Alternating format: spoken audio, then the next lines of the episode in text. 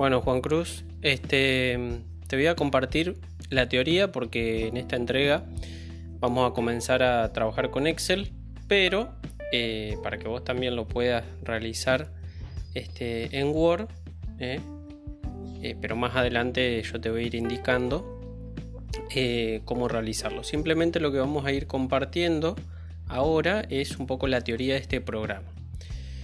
Bueno, Excel es una aplicación que permite realizar hojas de cálculo que se encuentra integrada dentro de lo que se conoce como el paquete de Office ¿eh? de Windows.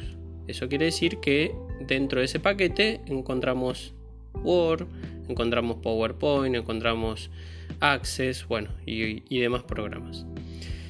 Entonces, lo que tienen en común es que varios de estos programas tienen las mismas funciones. ¿Eh? Por ahí cambian un poco su,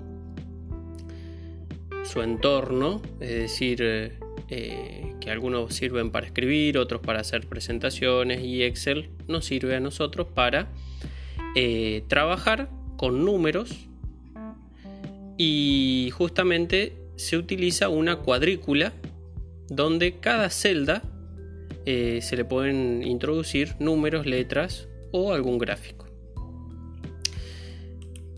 Lo que tiene Excel es que si vos te equivocas al incorporar un número, por ejemplo, querés hacer una suma y vos incorporas un número, escribís un número, lo podés corregir a ese dato y automáticamente eh, el programa lo, vuelve a resolver. Como decía al principio, la mayoría de los programas tienen las mismas funciones, ¿eh? los mismos botones, simplemente por ahí cambia un poco el, entorno de trabajo. Este, Excel tiene la, ventaja de que, bueno, son pequeños rectángulos eh, para trabajar, celdas, ¿eh? compartimentos pequeños, que a diferencia de Word, que es una hoja lisa igual que PowerPoint, en blanco, sin nada, este, donde uno escribe, Em, esa es la, diferencia. Pero después por ahí se le puede ir haciendo las mismas modificaciones que los otros programas, ¿no? Si uno pone una letra más grande y demás.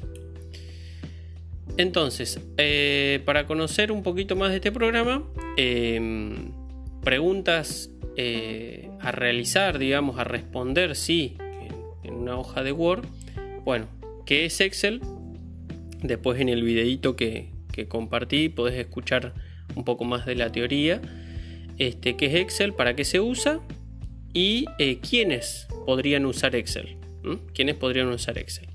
Así que esas serían las únicas tres preguntitas para responder ¿eh? a partir de lo que escuchaste recién y eh, el videíto que, que, envío también que podés escuchar em, a continuación.